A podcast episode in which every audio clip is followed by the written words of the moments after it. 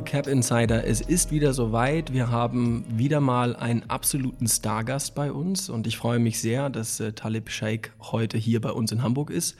Er war kurz vorher in Berlin und äh, er ist heute exklusiv hier in Hamburg bei Cap Insight im Studio, weil er uns einen Ausblick gibt auf 2020. Das heißt, das Thema wird heute sein Multi-Asset Trends für das Jahr 2020 und es sind absolute Insights, die wir hier bekommen von Talib. Talib, I'm very happy to have you here. You have been uh, around in the investment uh, market a very long time. Um, you have lived through the crisis of the dot com bubble in 2001. Mm -hmm. You have lived through and become amazingly successfully in uh, after the crisis of 2008. Now there is again a big shift in the markets, and we're very happy here at Cap Insight to have you live in our podcast to look into have a peak view from your perspective into 2020. So that's I'm very excited to, have you here. Um, and let's let's uh, start right into it. Um, Talib, in your last podcast, you argued despite weakening economic growth, the world will be okay after all. What do you expect for 2020, and what do you mean by being okay? I think we've been in an environment where growth has been slowing, um, most notably because of worries around the trade war. And you really see that in global trade data. You see that particularly in Germany, where some of the economic data actually has been um, pretty, pretty, pretty poor. Um, we I suppose as we went through the end of the summer and into the autumn of 2019, there was a kind of groundswell of opinion that the recession was absolutely imminent and it was the end of the cycle. And that's something which we've really pushed back on. We felt, as I said in the last podcast, that the end of the world wasn't coming. And certainly as we look into 2020, we still really, we still subscribe to that view. We see that growth around the world has slowed to slightly below trend. But if we take a step back, we think about what central bankers have done. We've seen fairly wholesale changes of policy settings um, reinstatement of QE in Europe, cutting of interest rates in the US. And we would argue that that has increased liquidity across markets. It, it definitely has eased financial conditions. So, yeah, the global economy is growing probably a little bit sub trend. And as we look into 2020, we do see some signs that it's bottoming.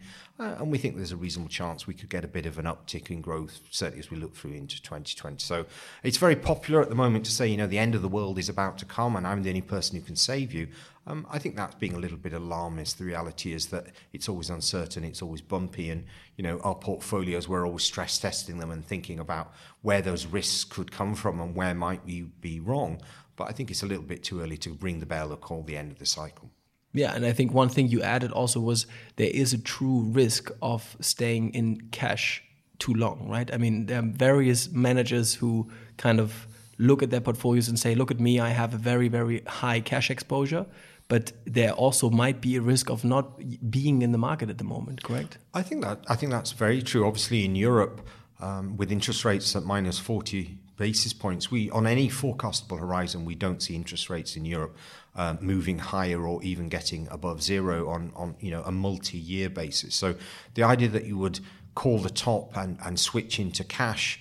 Firstly, as someone who's been doing this for over 20 years, I know that that's a very difficult trade uh, to put on. And also, you know, the academic literature would tell you the same thing. And partly the reason why it's so difficult to do is because you have to get it right twice. You have to spot the, the storm coming, and you have to de risk your portfolio, sitting cash at the moment, paying away that 0.4%. And then at the height of the storm, you have to know that that's the time when you re- want to redeploy the cash. And that's very, very difficult to do. So, what we do is we run diversified portfolios. We think about where is their value Clearly, within the income strategy, we have an income focus. We want to really harness the cheapest sources of income wherever they might be globally, but we don't want to be um, too aggressive. We know that many of our clients are relatively risk averse, so we want to run a really diversified portfolio, having a volatility somewhere between six and eight percent, so under half that of the equity market. But if we can deliver nearly five percent yield um, off the back of that diversified mix of investments, then you know we think we've done a pretty good job. But still, I mean, the dance of multi assets has become more complex, right? You you always try to keep volatility as low as possible. At the same time, you're running out of alternatives to create performance for your investors. So, like, what has changed in in the attitude? How can you actually address and and on a very short time frame? understand where those performances actually lie at the same time, but keep volatility low. I, I think that that's a dramatic um, that's a dramatic challenge, right? Yeah, it's, it's definitely got harder. If I think back 10 years ago, the reality is that most multi-asset funds, you know, they own some government bonds, maybe they owned a few um, some credit, mm-hmm. uh, and if they were feeling very, very racy, then they would buy a few equities. As we look forward now, clearly there's no yield. In Germany is a very good example where yeah. you know the entire or nearly the entire German Bund curve trades with a negative yield. If we look across um, investment grade credit, again, it's very, very difficult for us to find things that look attractive there. So you need to look a little bit more broadly, you need to look a little bit more widely. And I think that's the benefit of a multi asset portfolio. We can go and harness those income sources uh, in a way that is quite hard for the end client to do. So, you know, give you an example. We have a really in, innovative sleeve, a, a, part of the portfolio that invests in global uh, bank credit, working out where we want to be on the uh, where we want to be on the capital structure. We want to be in the senior bonds, in the sub bonds, or in the CoCos. And that's something which is giving our clients something that's really quite unique and difficult for them to do themselves. We've also been looking at things like emerging market corporate credit. So things which are quite difficult, things which we have to look a little bit more broadly for, but we need to think clearly about the risks of them, making sure that we're appropriately diversified, and ultimately making sure that we think there's an attractive risk reward in all the positions that we hold. Let's look at central banks. I mean, if we look to the US, you have a president who actually uh, actively aims to uh, have a central bank being political. At the same time, we have with Lagarde someone who is rather a politician than a central banker. Um, what's the trend in 2020? I mean, is it now final to say that every major central bank is becoming political, or is that too too soon to say? I think it's too soon to say. Um, we've seen central bankers. Um, I mean, it's very popular to say that central bankers have run out of ammunition and central bankers can do nothing else. Um, that's not a view that I subscribe to. Um, central bankers have been innovative in terms of the policy which they've enacted over the last 10 years since the great financial crisis. And in many ways, things that were seen as, you know, uh, extraordinary have become uh, normal in terms of their policy too. And I think that that evolution does continue. I think the one thing that has changed is there's a change of thinking around fiscal policy. And clearly, you've seen perhaps more debate from foreign investors rather than German investors, people talking about is there going to be a German fiscal expansion? You know, I think it's probably too early to say that there's a wholesale multi point expansion, but if you look across the globe, we do think that fiscal really takes over the baton from monetary policy, and that's something which we're going to be analysing through 2020 and in 2021. As you say, really, that's one of the reasons we would argue that Christine Lagarde was brought into the ECB. Uh, in some sense, monetary policy in the ECB has been set in stone. Uh, in many ways, that was Mr. Draghi's kind of parting gift to the ECB, keeping interest rates at these incredibly low levels until inflation starts to move up towards 2%. But I think that frees Mr. Lagarde up to try and think about what does the political backdrop looks like. Maybe there's some reinterpretation of what the Stability and Growth Pact looks like. And really, I think there'll be a view that targeted fiscal expansion in infrastructure or green projects, you know, is becoming more popular and at the margin I think it can have a beneficial effect on risk assets. How important is the German role in that? I mean, if you look at Europe, probably the German government is still the most reluctant uh, to apply fiscal ease policies like what is what do you what do you expect or let's rephrase what do you expect of a german government change that might be imminent last year next year and and what do you hope to happen in germany to contribute to growth yeah, you're right. Germany is absolutely key in that. Obviously, running uh, a primary surplus at the moment. Um, I think anything at the margin which can be done to ease that, to fiscally expand, I think the market will take uh, very uh, positively. Um, but clearly, if you look at the fall in interest rates in places like France, the fall in interest rates in places like Italy, that has given them a little bit of headroom to fiscally expand. But clearly, Germany is you know the largest economy in the eurozone is, is, important. What does it mean for our portfolios? We, have actually upgraded our assessment of European equities. So we've taken European equities up from you know 8% up to around 15% in the strategy. And you know that's something where we think that those dividend yields look look pretty attractive. So Europe at the margin getting a little bit better.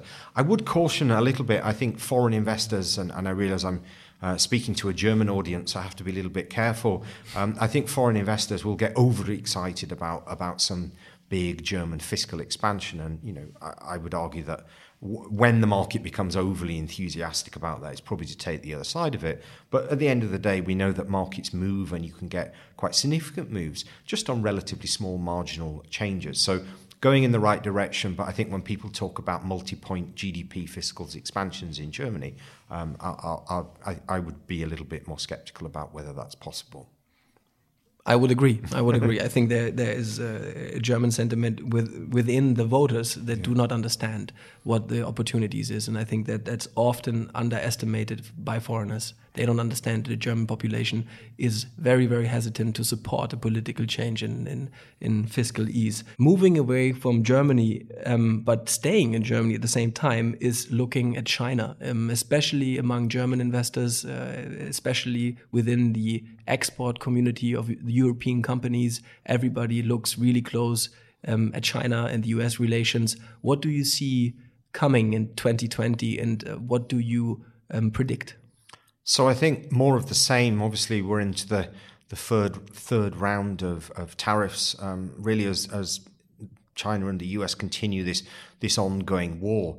Um, I guess the bad news is we we see it as a strategic um, conflict. We don't think that there's any chance of a, a, quick fix where they could move forward. So I think it's going to be a cap on on on on growth globally. I think it's going to be a cap on uh, trade flows, and and obviously in many ways Germany has uh, has suffered most really on that. It's been caught uh, in the crossfire between those, and I think it's very unlikely that we see a reacceleration of those trade flows. So certainly from our portfolios. Um, we've tried to stay away from very cyclically exposed, uh, uh, cyclically exposed uh, markets like Germany. We, you know, those exporters in in the DAX isn't something that we necessarily hold, but we do feel a bit more comfortable uh, holding uh, kind of domestic service type plays across the eurozone. In terms of portfolios, I think it's probably too early for um, us to start thinking about buying Chinese equities and thinking about buying uh, emerging market equities. I think that's really a question as we move through the middle and into the latter stages of 2020. And I think we'd have to get a sense that the uh, PBOC, the People's Bank of China, um, is becoming more expansionary in its fiscal outlook. And that's not something that we see at the moment. So I think a lot of the news is starting to be baked into the price, and it'll be a question as we go into 2020. But I think it's probably a little bit early for us to, re- to, to, to kind of put that trade on yet besides all the losers within the trade war between China and US, there might be winners. Do you see winners, especially when you look at Asian emerging markets? Are there uh, actually countries that are now benefiting from from the trade war, especially tariffs from the US? Um, at the margin, I mean, people point to places like Malaysia and people point to places like Vietnam.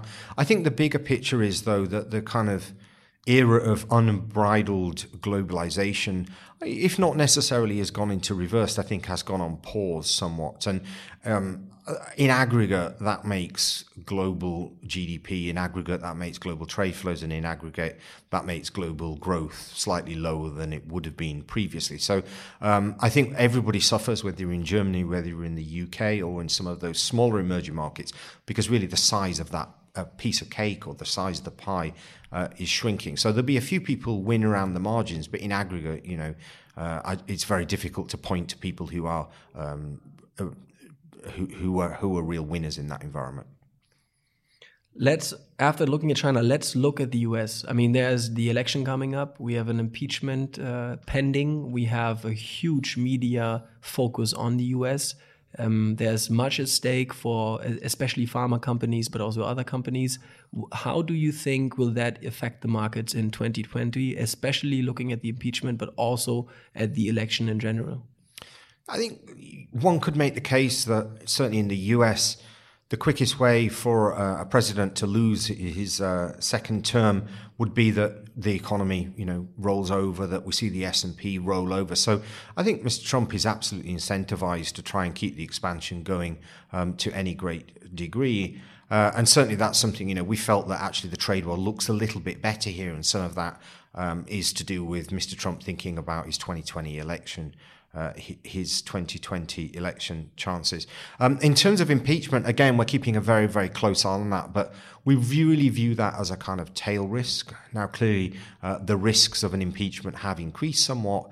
Um, and it's the risk the risks are increasing. You shouldn't be blind to them. But again, I think it's one of those things where uh, it, brokers become overly excited that he's about to be withdrawn from office. That's not something uh, that we get there. A place that we are a little bit more worried really is around Elizabeth Warren. Obviously, there've been some quite strong rhetoric about about the changes, particularly to tech companies and also uh, to the drug companies um, which the market has viewed as being, you know, relatively negative. I think it means, particularly when we look at where valuations are in the US into 2020, returns are going to be positive in our opinion from here, but they're unlikely to be double digit.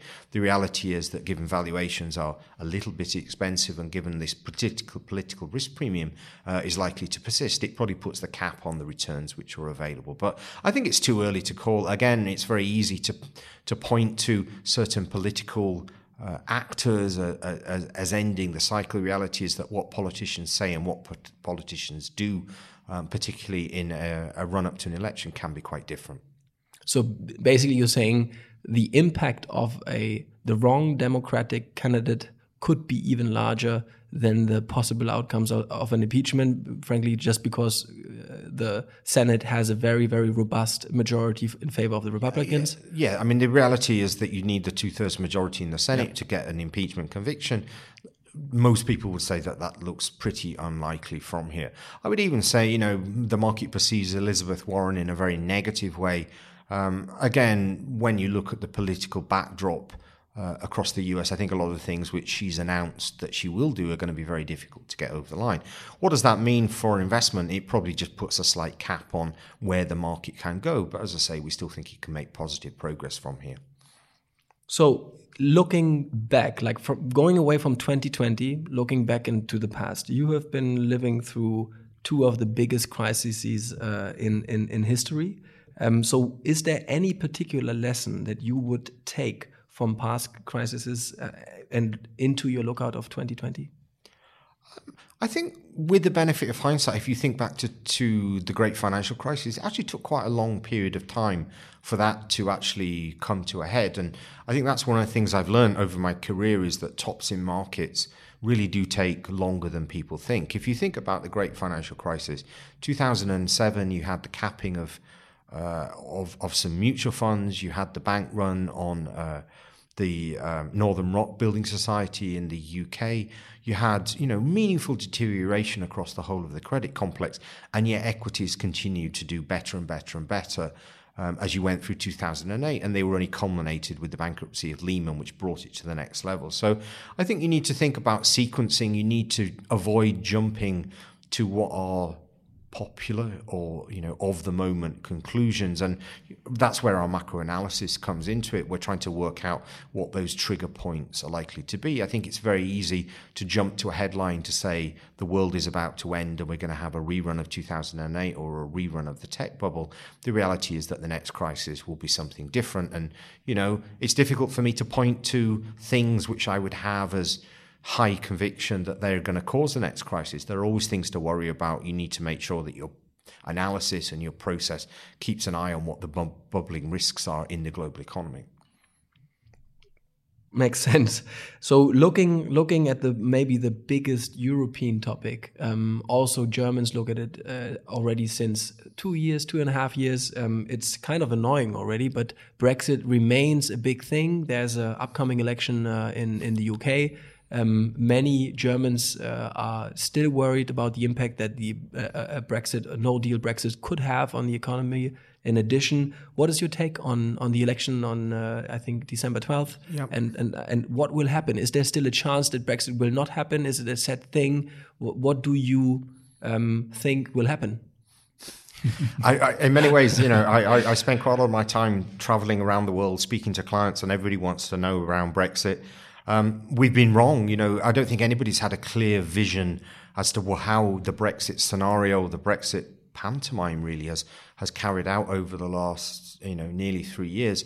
Um, I think the good news is that at the moment it looks as though the election is probably going to be something that allows Brexit to be finally sorted in the UK.